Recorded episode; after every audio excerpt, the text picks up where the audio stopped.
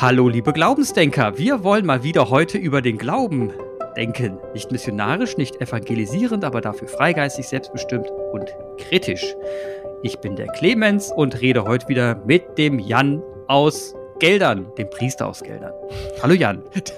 Hi Clemens. Wie geht's dir? Dem Jan aus Geldern. jeder, ist stigma, jeder, jeder, jeder ist so stigmatisiert, weißt du. ja, ja, ja. Ja, ist ein bisschen wie Mittelalter. Weißt du, das ist dann der, der Norbert aus Xanten. der Norbert aus Xanten, ja genau, ungefähr, ungefähr so. Ja, du Jan, ich will heute, wir haben ja heute mehrere Themen auf dem im Köcher, ne? Und zwar ähm, ähm, würde ich gerne heute erstmal starten mit der Eingangsfrage, was ist denn jetzt eigentlich dieses Geheimnis des Glaubens? Ne? Das beschäftigt mich irgendwie. Das hat mich jetzt irgendwie beschäftigt. Wir hatten mal so ein Gespräch, ne?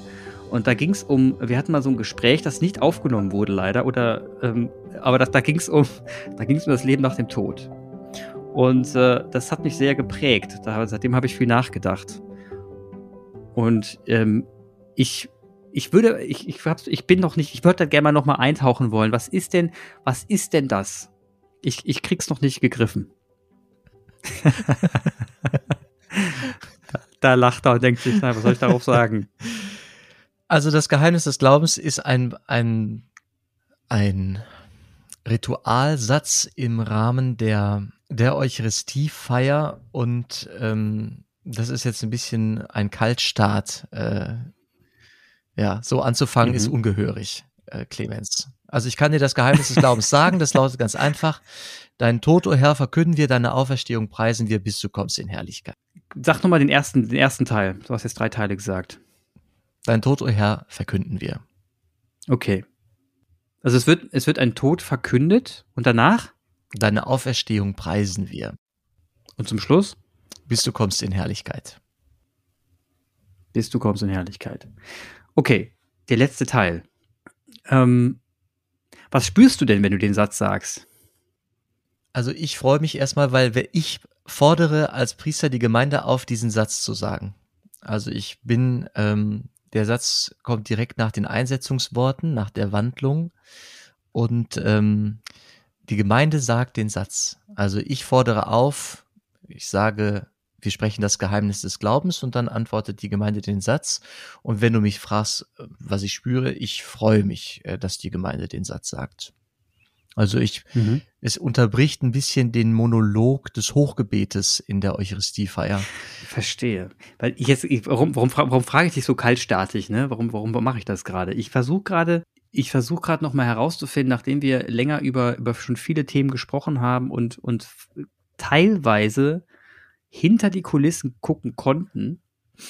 Ne? Also wir konnten quasi, wir haben über die, wir haben Worte genutzt, um über Glauben zu sprechen und sind manchmal auch ein bisschen tiefer eingetaucht. Und ein, ein Knackpunkt bei dem Thema ist für mich ähm, das Thema Leben nach dem Tod. Da komme ich nicht drum rum, das, das, das beschäftigt mich ungemein. Ne? Also da muss ich wirklich nochmal drüber nachdenken, weil ich das immer noch sehr rational sehe. Also ne, wenn, wenn jemand, wenn da für ein Leben nach dem Tod gesprochen wird und, und, und dann auch, ähm, dass eine gewisse Herrlichkeit kommen soll, dann, dann stelle ich mir, stelle ich mir eben immer noch vor, dass, dass das im übertragenen Sinne etwas bedeutet. Also es ist für mich immer noch eine Metapher für etwas. Dass eben, wenn man den Satz sagt, ja, ich quasi, wenn, wenn ich mich in meinem Leben gut und, äh, gut und stimmig verhalte, im Kontext meiner, meiner Machbarkeit und das weitergebe und das lebe, dann entsteht sowas wie ähm, der Himmel, Himmel auf Erden. Also das ist dann quasi das, was zwischen uns schwingt. Das ist so, ein, so die, die, wenn wir beide uns gut verstehen und das, und das, und das skalieren auf die ganze Welt, wäre das der Himmel auf Erden. So, also alle haben sich lieb, alles läuft gut und man gibt es über Generationen weiter. Aber das ist für, das ist für mich da, das steckt für mich dahinter. Das verstehe ich davon. Also das verstehe ich, wenn ich die Worte höre. Aber dann, dann ist halt schon leicht Schluss.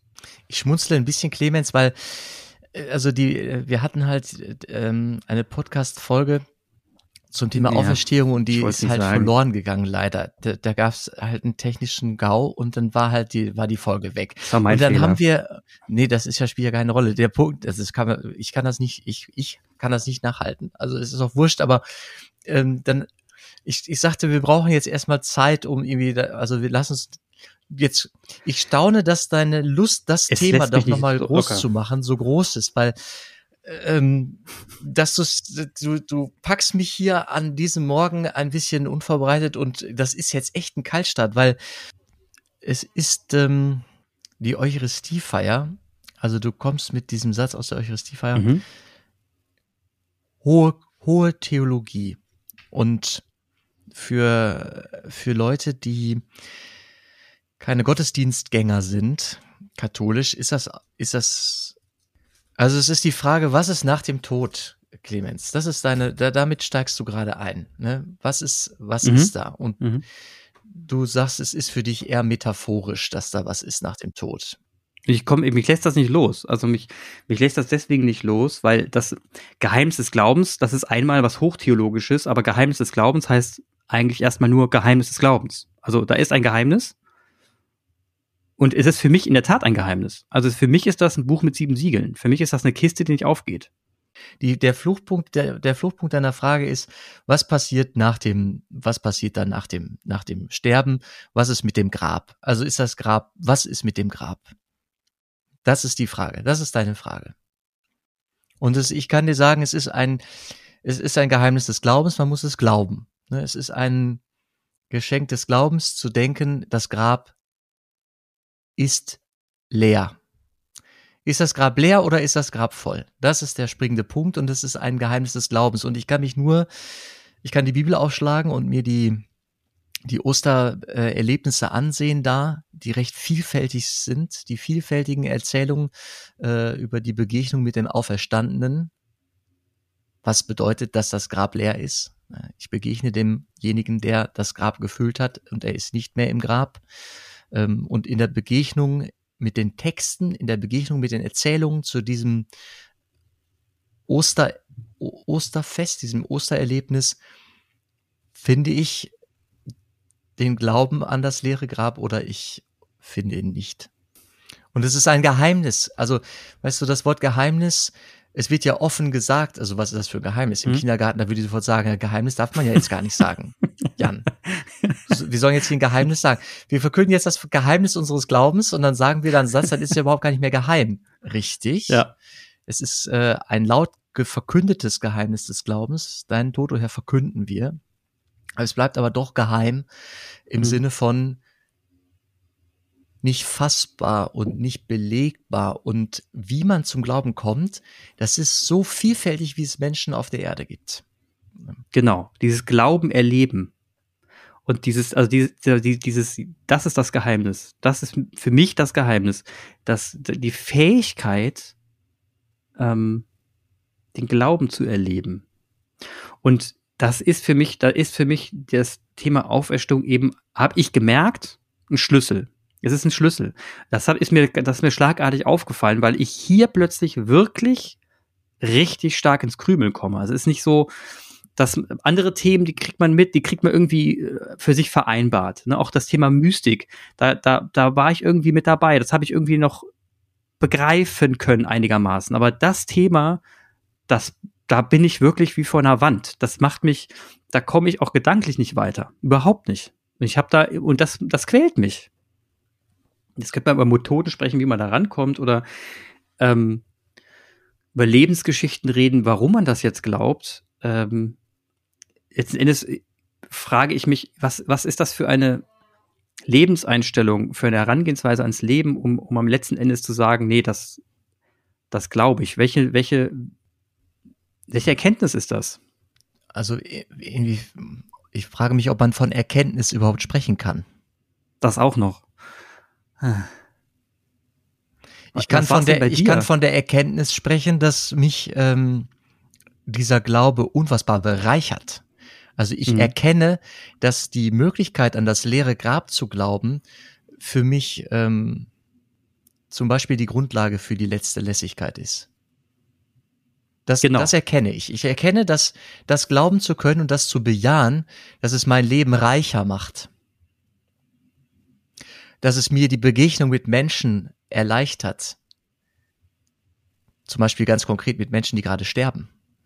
Ich bin doch häufiger im Kontakt mit sterbenden Menschen. Um mich herum wird gestorben. Um dich herum übrigens auch. Um jeden Menschen herum wird Leben geboren und Leben auf der Erde beendet. Oder es, es wird nicht beendet, es endet. Und ähm, ich habe das, ich habe das Glück, dass ich das, dass ich von der Wiege bis zur Bahre Begleiter sein darf. Und mir hilft es unfassbar, dass ich diesen Glauben äh, kenne und bejahe. Das ist eine Erkenntnis. Aber über mhm. das leere Grab selbst habe ich wenig Erkenntnis. Ich kann, ich kann es nur bejahen und sagen, wie geil ist diese Idee oder wie schön ist diese, diese Zusage, die mir, die mir gegeben ist. Da werde ich nicht Nein zu sagen, da sage ich Ja zu. Ja, dieses Grab ist leer. Stark. Das kann ich sagen, das, das kann ich, äh, das kann ich sagen. Und darin steckt wenig hm. Erkenntnis, sondern Glaube und Vertrauen. Vielleicht ist Vertrauen für dich ein gängigerer Begriff. Ich vertraue mhm. da, ich vertraue auf die Wirkungsgeschichte dieser Erzählung, dieser Auferstehungserzählung. Diese Wirkungsgeschichte, die muss so zündend begonnen haben, wirklich feurig begonnen haben, dass das Feuer bis heute brennt. Mhm. Und ich schaue in die Geschichte und die Geschichte versöhnt mich mit, ähm, mit, mit Dingen, die ich in meiner, in meiner Biografie schon erlebt habe, mit Dingen, die mir andere erzählen, äh, mit dieser unseligen äh, Amtskirche, die sich mir gerade wirklich wieder als gebrochen präsentiert. Und ich denke, ja, aber das alles wird vor dem Hintergrund des leeren Grabes in Ordnung. Es gibt eine Ordnung und die gründet in diesem leeren Grab. Okay, ich, ja, ich bin da, ich, ich, ich kann es nachvollziehen, was du sagst. Ich kann auch das, kann ich nachvollziehen. Ähm, die, was, was leitet sich denn daraus ab? Also wenn wir jetzt sagen, ähm, ne, wir glauben an die Auferstehung, das hat ja wirklich, das hat ja einen Impact auf mich, das hat ja auch einen wirklichen Einfluss auf meine Art, wie ich lebe und wie ich mit Menschen umgehe und wie ich das Leben sehe und wie ich auf das Leben zugehe. Weil da ja ganz, ganz, ganz wichtige Dinge mit einhergehen. Also, wenn man jetzt sagt, das Leben nach dem Tod existiert, also die, die Auferstehung ist was Wahres, wenn man daran glaubt, dann hat das ja zur Konsequenz, dass danach, nach der Auferstehung, wandelt man, ja, oder ist man irgendwo da. Und das, man geht ja erstmal davon aus, dass das ein, was Gutes ist. Man könnte ja sagen, man steht Auferstehung und danach ähm, ticken sie alle aus. Nein, Auferstehung heißt ja danach folgt was, folgt was Gutes. Und dieses, und, und dieses, dieses Bild, dieses Menschenbild von ich lebe ein gutes Leben, danach erfahre ich eine Auferstehung, aber das funktioniert auch nur, wenn ich gesamtheitlich irgendwo in ein gutes Leben hineingegangen bin. Sonst kann es ja nicht funktionieren. Also das Thema Liebe, ne? das Thema, ich habe geliebt, ich habe Liebe empfangen und geben können. Das ist ja, das ist, da steckt ja ganz tief drin. Ist, also wie, wie konsequent, also was ist denn die, was ist denn die schlussendliche Konsequenz, wie man dann lebt? Beispiel, muss man dann Vegetarier sein oder äh, darf man nicht mehr böse werden? Oder also was ist die schlussendliche Konsequenz fürs eigene Leben? Welche Einstellung sollte man dazu haben? Du äh, Gel Gelassenheit, ähm, mhm. denn es bedeutet, du, du bist nicht gezwungen, das letzte Wort zu haben. Du bist nicht gezwungen, das letzte Wort zu haben. Das letzte Wort ist schon gesprochen oder es spricht auf jeden Fall äh, jemand anderes. Du wirst an die Hand genommen und es gibt ein, es gibt eine, es gibt eine Kraft, die größer ist. Du musst nicht der Starke sein. Du darfst auch mal der Schwache sein. Du musst nicht der, der Macher sein, der alles im Blick haben muss, der alles ähm, regeln muss. Du darfst, du darfst vertrauen, dass für dich gesorgt wird. Weißt du, diese Idee im, im Vater unser, da sagen wir Vater zu dieser Macht. Und äh, hat es nicht was total Beruhigendes zu denken, oh, es gibt Eltern, es gibt einen Elternteil, Vater oder, und oder Mutter, und die sind einfach für mich da und es ist, ich bin umsorgt und es gibt jemanden, der mich in den Arm nimmt. Ich darf Kind sein vor diesem, vor dieser Macht. Ich darf da Vater sagen und ich darf da Kind sein. Das ist stilprägend fürs Leben. Ja. Das ist, glaube ich, ein ganz wichtiger Punkt, dieses, was du gerade sagst, Gelassenheit. Das war übrigens auch ein Wort, was mir heute eingefallen ist, weswegen ich darüber sprechen wollte. Das Thema Gelassenheit, weil man sich im Alltag dann doch mit so vielen Dingen beschäftigt, die einem, ja, bei dem man vielleicht Versagensängste hat, dass man sagt, was passiert denn jetzt, wenn ich hier versage? Oder ich kann, ich kann, ich muss jetzt hier das und das machen, sonst versage ich ja und ich muss das ja jetzt schaffen. Und wenn ich das nicht schaffe, was ist denn dann? Da hinten ist ja nichts. Und äh, ich, ich glaube, das, das prägt mich schon im Alltag, wenn man, wenn man dahinter weiß, dass da was ist, dann ist das Versagen auch nicht mehr ganz so dramatisch. Wenn man sagt, da ist jemand, der mir vergibt, auch wenn ich mal Mist baue, heißt nicht, dass ich dann einfach nur Schwachsinn machen kann, weil mir eh jeder vergibt, sondern einfach nur das Gefühl, da, da hinten dran ist jemand, der lässt mich wieder auferstehen. Ne? So, so verstehe ich das. Da hinten dran ist jemand, der, der, der richtet mich wieder auf. Dann ist das ein schönes Gefühl. Dann kann ich mir das auch sehr gut vorstellen. Ja, das, das, das kommt damit ja irgendwo auch einher. Ja? Und in diesem Kontext, und deswegen jetzt spare ich den Bogen zu dem eigentlichen Thema, was wir besprechen wollten, in diesem Kontext, habe ich die, die Nachrichten diese Woche gelesen vom Vatikan, der die Homo-Ehe nicht, nicht zulassen will. Ne, der die Ehe zwischen gleichgeschlechtlichen Leuten nicht zulassen will. Die Segnung nicht zulassen will. Und das in dem Kontext leuchtet mir nicht ein. Da, da ist jetzt für mich ein ganz krass logischer Sprung drin, irgendwie. Ist nicht konsequent. Kannst du den Sprung selbst nochmal formulieren gerade? Wenn ich, okay, kann ich dir machen. Wenn ich doch gelassen bin, ne? wenn ich Vertrauen ins Leben habe, wenn ich, wenn ich sage, ey, es geht doch schlicht und ergreifend end, letzten Endes darum, dass wir, ähm, dass wir uns, dass wir vertra darauf vertrauen können, dass da jemand ist, der uns beschützt, der, der, der uns auch in, in seine Arme fallen lässt und wir sagen, in diesem Kontext gibt es jetzt ein, ein, ein, ein Paar, das für sich entschieden hat, wir lieben uns, wir wollen unser Leben lang uns vertrauen. Wir wollen, wir wollen uns, wir wollen einander da sein. Und wir wollen das nur, wir wollen das, wir wollen das kirchlich segnen lassen. Ähm, und dann zu sagen, nee, das lassen wir nicht zu, das ist irgendwie nix. Das leuchtet mir in dem Kontext nicht ein. Weil die tun ja genau das, was eigentlich gewünscht ist. Nämlich? Sich vertrauen. Sie tun genau das. Sie, sie sind füreinander da. Sie, sie leben das, an was man glauben sollte. So verstehe ich Ehe zumindest. Ja, es ist existenzieller. Für Hörer, die das nicht mitbekommen haben, es wurde am Montag eine, ein Papier aus Rom veröffentlicht, wo ich wirklich, ich habe das mitbekommen auf dem Deutschlandfunk und hatte wirklich, ich saß im Auto und hatte gehofft, dass es einfach keine Öffentlichkeit erreicht. Manchmal muss man das bei Papieren aus Rom. Leider wurde das äh, tatsächlich äh, vielfach ähm, retweetet und ähm, ver, ver, veröffentlicht in jedenfalls der Filterblase, in der ich mich so bewege in den Social Media. Und es geht darum, dass Rom noch einmal betont hat, dass äh, homosexuelle äh, Paare nicht gesegnet werden können. Also die Kirche habe nicht die Macht, irgendwie so steht es da, glaube ich, diese Liebe zu segnen. Und das ist ein Drama. Es ist ein Drama. Es ist ein Drama, weil ich wirklich dachte, wir wären darüber hinaus und ähm, wären schon ein bisschen weiter.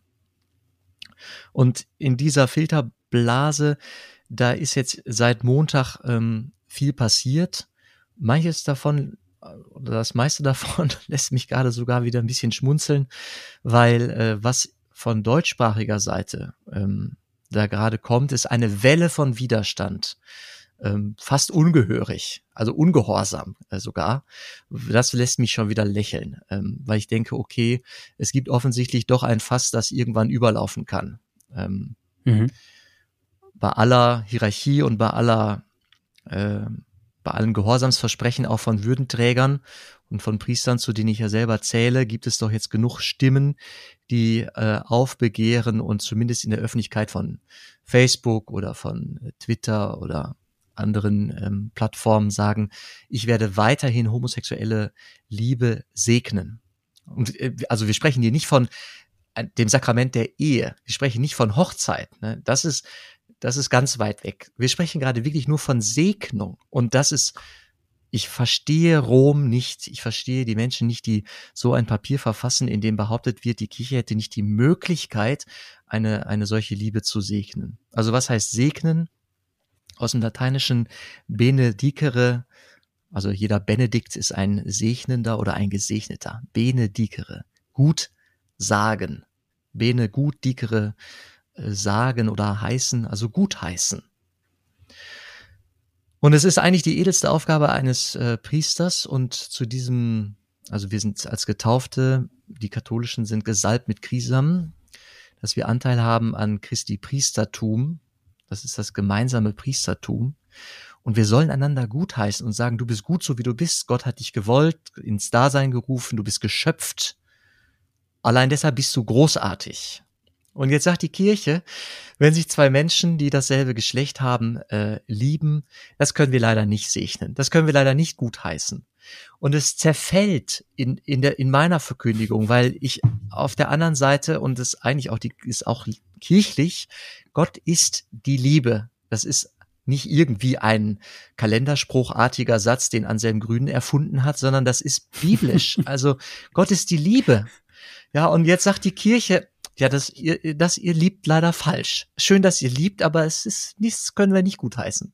Wie scheiße ist das? Ich kann mich da wirklich, ich war am, am Montag, ich hatte wirklich gebetet, es würde keine, keinen Resonanzraum finden, äh, dieses Papier, aber es, vielleicht wandelt es sich gerade sogar zum Guten, wenn das das Fass ist, wo jetzt was überläuft und ähm, es gerade einen Schulterschluss gibt, auch äh, tatsächlich von Menschen, die sonst eher sehr vorsichtig sind, zurückhaltend, vielleicht konservativ, in, in meiner bisherigen Wahrnehmung, die sagen jetzt, nee, nee, nee, Leute, also äh, ich segne auch weiterhin Menschen, die zu mir kommen und um den Segen bitten.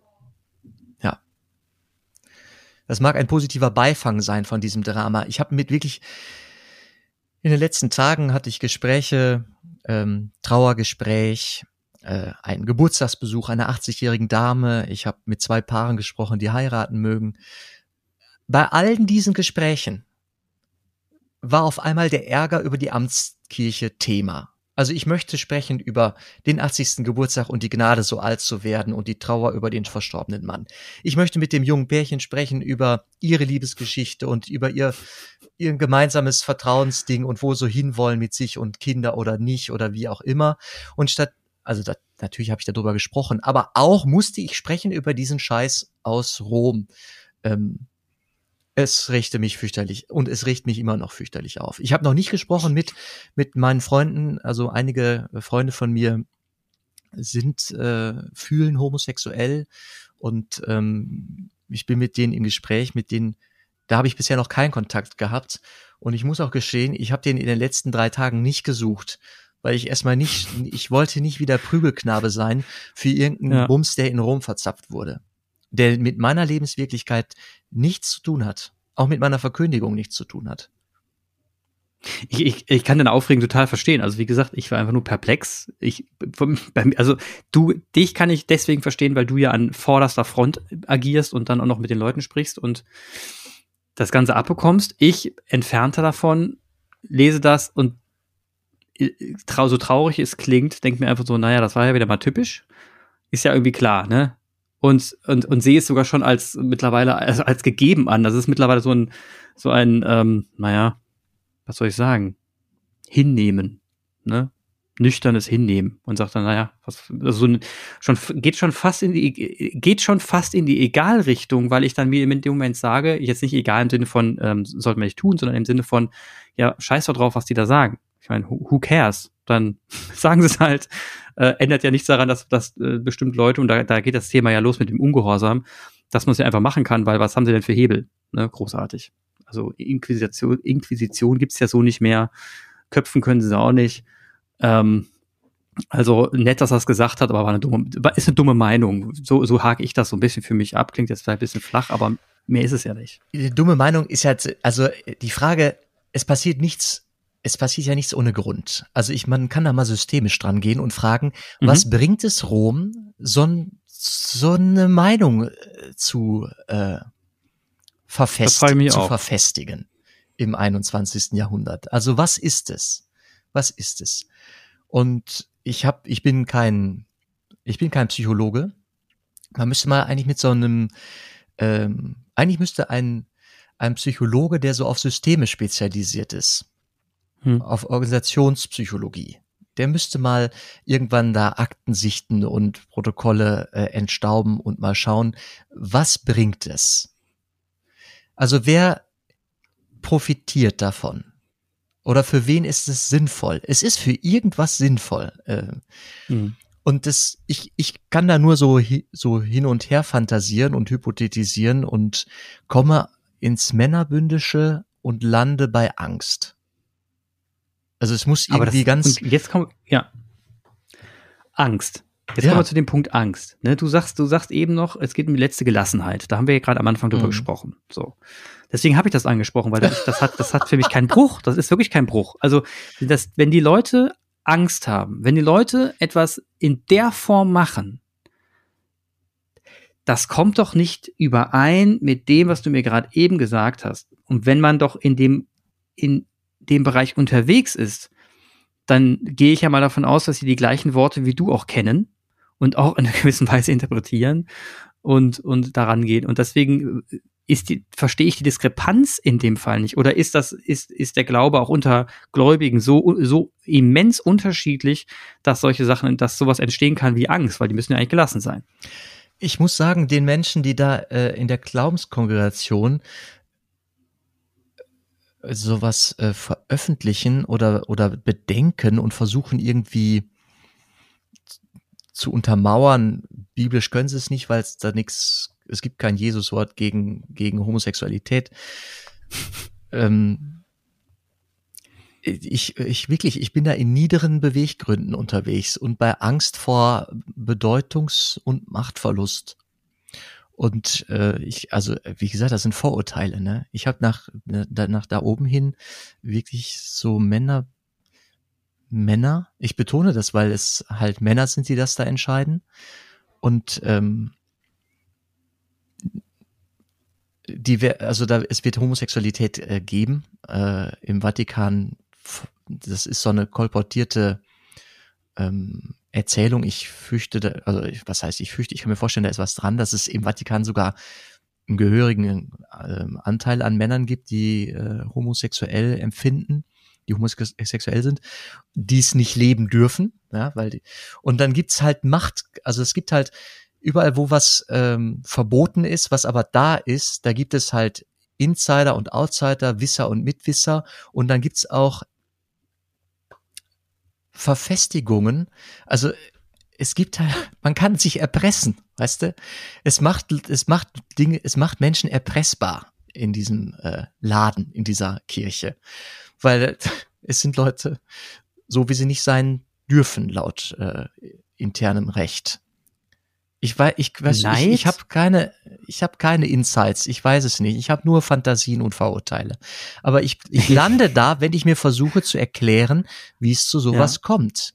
Also da wird nur mit Tradition argumentiert und diese Tradition, die ähm, die die verfestigt einfach so Machtstrukturen die eingeübt sind seit Jahrhunderten. Und würde man die aufweichen, dann haben, glaube ich, Leute, die gerade Macht haben, Angst, dass an ihrem Sessel irgendwie vielleicht äh, gerappelt werden könnte.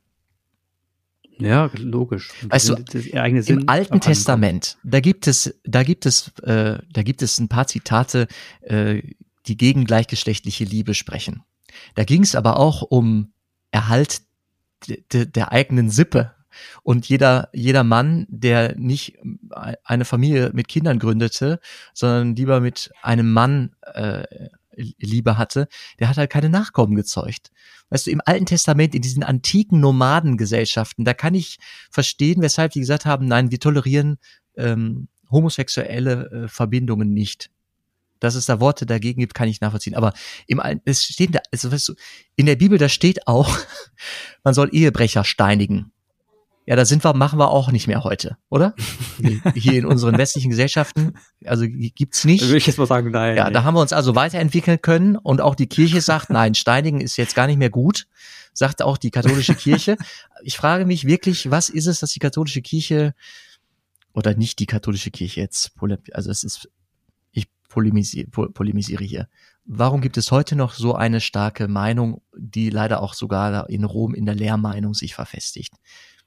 Und wenn ich da so hindenke, dann komme ich einfach so in dieses, was ich gerade erzählte, männerbündische Machtgerangel, Angst vor Bedeutungsverlust. Ich wüsste keine andere, für mich annähernd logisch fassbare hm, Erklärung. Traurig. Es ist tatsächlich weit weg von Gelassenheit und, äh, und diesem Gott voller Liebe, den wir eigentlich, den ich verkündige. So, genau. Und jetzt kommt der Punkt, jetzt kommt der Punkt. Und ich, äh, deswegen hadere ich so krass jetzt auch an diesem Thema weil mir, ähm, weil du, weil wir eben an, am Hand der Thema Auferstehung daran dann festge festgestellt haben, an Hand des Themas, dass wenn man an sowas glaubt und wirklich sicherlich glaubt dann, und an den Gott glaubt, dann hast du zu Recht gesagt, das ist, äh, da, da ist dann ein Vertrauen da, eine positive Energie und letzten Endes auch eine Art der Gelassenheit, die da hinten rauspurzelt. So. Und hier entstehen Dinge auf höchsten Ebenen, wo du genau siehst, da greift das nicht. Das heißt, hier ist der Einfluss von Gott gar nicht gegeben. Wo ist der denn da? Also, wo, wo ist bei denen, wo haben die denn, da, da, da muss doch, also da, ich nenne sowas gottlos am Ende. Das ist ja gottlos. Die, die, das, also im, im, im, im Umkehreffekt heißt das, die glauben nicht an die Auferstehung im wahrsten Sinne des Wortes. Die sind nicht ernsthaft, glauben nicht ernsthaft an Gott nicht ernsthaft an, die, an, an das Geheimnis des Glaubens, weil sonst würde so ein, also das kann nicht, sowas könnte, wenn man das ernsthaft tut, nicht passieren. Das könnte nicht, könnte nicht passieren. Und das stört mich. Das ist unlogisch und macht im ganzen Kontext keinen Sinn. Also müsste man leider schluss und endlich sagen, dass ähm, es viele Menschen im höheren amtlichen Kreisen gibt, die schlicht und ergreifend gottlos da rumrennen ja, und mit dem Thema Gott und Glaube nichts wirklich am Hut haben, außer dass, ein paar, dass sie die Bibel gelesen haben, hochtheologisch drüber, äh, drüber reden, aber gelebt wird's nicht. Und das ist äh, Gott verlassen. Und dann muss man sich eben überlegen, naja, wenn Rom Gott verlassen ist, können wir ja Rom verlassen. Es gibt, äh, es gibt, es gibt einen Witz. Es sprechen äh, spricht die Trinität über den nächsten Urlaub. Gott der Vater, Jesus und der Heilige Geist sitzen zusammen und überlegen, ach, lass uns mal wieder Urlaub machen. Und ich, ich kann, ich kann keine guten Witze, ich kann die, ich kann Witze nicht gut erzählen, aber am Ende sagt irgendwie ähm, der Heilige Geist, ach komm, dann lass uns doch nach Rom. Da war ich schon sehr lange nicht mehr. es passt. Also das heißt, es ist schon, es ist sogar schon ein Witz. Himmel, Herrgott. Ja, weißt du, ich habe vorhin gesagt, ähm, eine Gnade des Glaubens ist es, nicht das letzte Wort haben zu müssen. Mich entlastet das, dass ich sagen kann, es gibt immer noch einen, also ich, die Welt ist schon gerettet, ich werde es nicht tun müssen. Mhm. Der Papst hat ein Problem. Er meint, also er, und er wird auch so angefragt, er, er, er muss in dieser Kirche, wie sie organisiert ist in der katholischen Kirche, er hat das letzte Wort. Also mhm. er ist ein absolutistischer Herrscher und ähm, von ihm wird erwartet, dass er das letzte Wort hat. Und die Gremien, die äh, Kurien, die ihm da zuarbeiten, äh, die äh, er, also Franziskus ist ja einer, der will's eigentlich gerne synodaler angehen. Er hat viel Berater einge, äh, eingestellt. Ähm, er, er hört auch also er berät sich viel und dann werden die, werden die Dinge aufgeweicht, ja, weil möglichst viele Stimmen er in seine Papiere mit reinnehmen will. Ähm, er versucht also da schon ein bisschen dran zu arbeiten, aber es dauert, es ist, es dauert einfach, bis da Bewegung drin, äh, drin ist. Es ist Bewegung drin, aber es ist im, also es dauert unfassbar. Im, im Schneckengang. Noch ein paar Jahrhunderte. Ja, und wie gesagt, jahrhundertelang sind da Dinge eingeübt. Ne? Entscheidungswege ja. oder wer rückt auf welche Posten. Ähm, nur so erklärt sich mir das, was da passiert. Also für mich ist es Geist, voller Geist, voller gutem Geist, was da gerade für ähm, Bekundungen bezüglich pastoralem Ungehorsam äh, in, in den sozialen Medien seit Montag äh, passiert, was mich erreicht, im deutschsprachigen Raum. Ja. Das ist gerade, da denke ich, oh, es ist ähm, doch, es ist Bewegung drin. Ja, das passt auch wieder ins Bild. Also ich, ich, ja, ich, ich bin dann, ich beneide dich dann nicht und auch nicht deine, ich sage erst mal so flapsig, deine Zunft, ähm, die sich jetzt damit beschäftigt und auch, auch und damit hadert und sagt, sag mal, was ist denn hier, was geht denn hier eigentlich ab? Ne? Also es passt ja überhaupt nicht zu meiner Realität. Das ist, beneide ich euch nicht.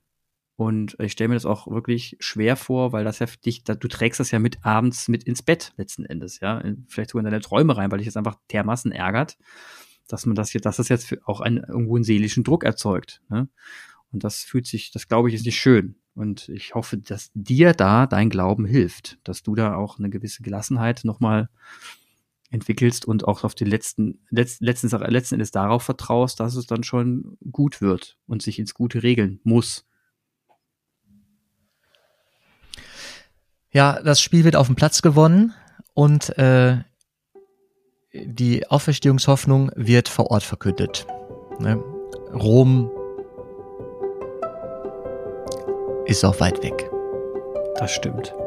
Nicht in Geldern. Nee, Rom ist nicht in Geldern. das wäre mir aufgefallen. Das ist gut. Also ja, ich, ich, ich danke dir heute auf jeden Fall für das äh, wieder mal etwas härtere Gespräch. Ähm, ich hoffe, dass wir in den nächsten Folgen wieder zu etwas heiteren Themen kommen können. Jetzt ist ja auch Ostern vor der Tür. Ähm, trotzdem gut, dass wir es doch mal angesprochen haben. Ja, Clemens, ich also staune, dass du, ähm, dass du den Einstieg so gewählt hast, wie du ihn gewählt hast, mit der Auferstehung und dem leeren Grab. Äh, da bin ich mit dir noch nicht mit fertig.